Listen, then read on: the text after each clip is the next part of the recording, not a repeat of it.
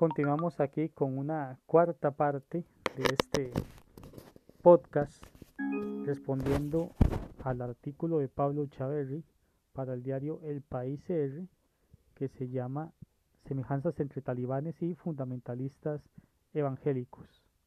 Dice Pablo, continuamos, dice que tanto cristianos como talibanes autorizan el castigo físico por sus libros sagrados, el Corán y la Biblia, explícitamente no solo lo permiten, sino que lo demandan. Pese a esto se hacen llamar religiones de paz, amor y perdón. La Biblia en ningún lado autoriza el castigo físico como el que proponen los talibanes. Habla de una disciplina, de una corrección, incluso de darles o de aplicarles un castigo, pegarles con una vara. No dice agredirlos hasta matarlos o reventarlos o abusar de ellos, en ningún lado dice eso veo que Pablo, aparte de tener una pésima hermenéutica y exégesis, pareciera que su lectura de la Biblia, me imagino que el Corán tampoco lo ha leído, pero su lectura de la Biblia parece ser selectiva. Dice, son asiduos promotores de teorías de la conspiración, rechazan las vacunas y suelen difundir falsas noticias siempre que éstas beneficien sus intereses. ¿A qué se refiere Pablo con teorías de conspiración? Bueno, no es explícito. Rechazan las vacunas. Yo, yo sé de cristianos que se han vacunado, entonces me parece que Pablo comete una falacia de generalización inapropiada y dice que suelen difundir noticias falsas siempre que éstas beneficien sus intereses. Bueno, no sé a qué se refiere Pablo con eso porque no es explícito aquí. Dice, los dos movimientos niegan la ciencia cuando lo que ésta descubre o plantea afecta sus intereses. Por ejemplo, la, rechazan la muy bien respaldada teoría de la evolución, ya que a partir de esta no se requeriría de intervención divina para entender el origen de las especies y del ser humano.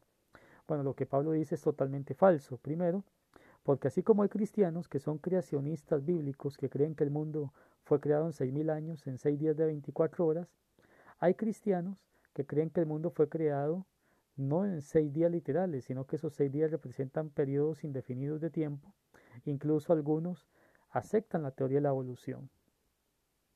Ahora, es falso que la teoría de la evolución implique que no se requiere intervención divina para tener el origen de las especies y del ser humano. La teoría de la evolución explica cómo surge la vida, o mejor dicho, cómo se desarrolla la vida a partir de la primera célula, pero no dice cómo se originó esta. No pretende explicar eso, ni cómo se originó la vida en el universo para poder empezar. Yo creo que aquí Pablo tiene un claro desconocimiento y una ignorancia de la propia teoría de la evolución.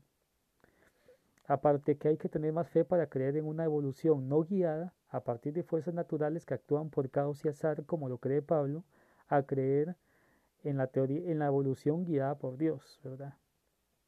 Yo creo que Pablo ahí tiene un problema serio. Dice, son enemigos de la autonomía de las universidades, del pensamiento crítico, escéptico e independiente, y les incomoda de forma particular que se les demanden pruebas de sus clamores fantásticos o la existencia de sus deidades. Bueno, yo creo que Pablo no conoce la doctrina cristiana. Habría que ver a qué se define con la autonomía de las universidades y el pensamiento crítico, escéptico, e independiente. Yo sí recuerdo que en el año 2017 a Laje y a Márquez les censuraron en la Universidad Nacional cuando llegaron Agustín Laje y Nicolás Márquez, no les dejaron presentar su libro, calificándolo de pseudociencia. Yo creo que eso básicamente es oponerse al pensamiento crítico por parte de un progresista. Y son los progresistas los que vienen y cancelan conferencias, como va a pasar en muchas universidades de Estados Unidos, bajo el famoso, la famosa frase cliché llamada discurso de odio. Y dice que se les incomoda de forma particular que se le demanden pruebas de sus clamores fantásticos o de existencia de deidades. Yo creo que Pablo no conoce a William Lane Craig, no conoce a Alvin Plantinga, no conoce a John Lennox, no conoce a cualquier cantidad de apologistas y pensadores cristianos que han dado argumentos a favor de la existencia de Dios. No conoce a Tomás de Aquino, a Agustín de Hipona.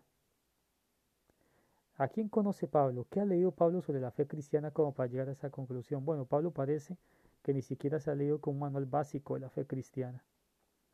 Dice, se oponen de forma directa a los derechos humanos y sus instituciones. Por ejemplo, el candidato presidencial evangélico en las elecciones de 2018 en Costa Rica, Fabricio Alvarado, amenazó con sacar a este país de la Corte Interamericana de Derechos Humanos si ganaba las elecciones, pese a que Costa Rica es la propia sede de esta institución y que se trata de un país sin ejército que por tanto encuentra su mayor defensa en la institucionalidad internacional.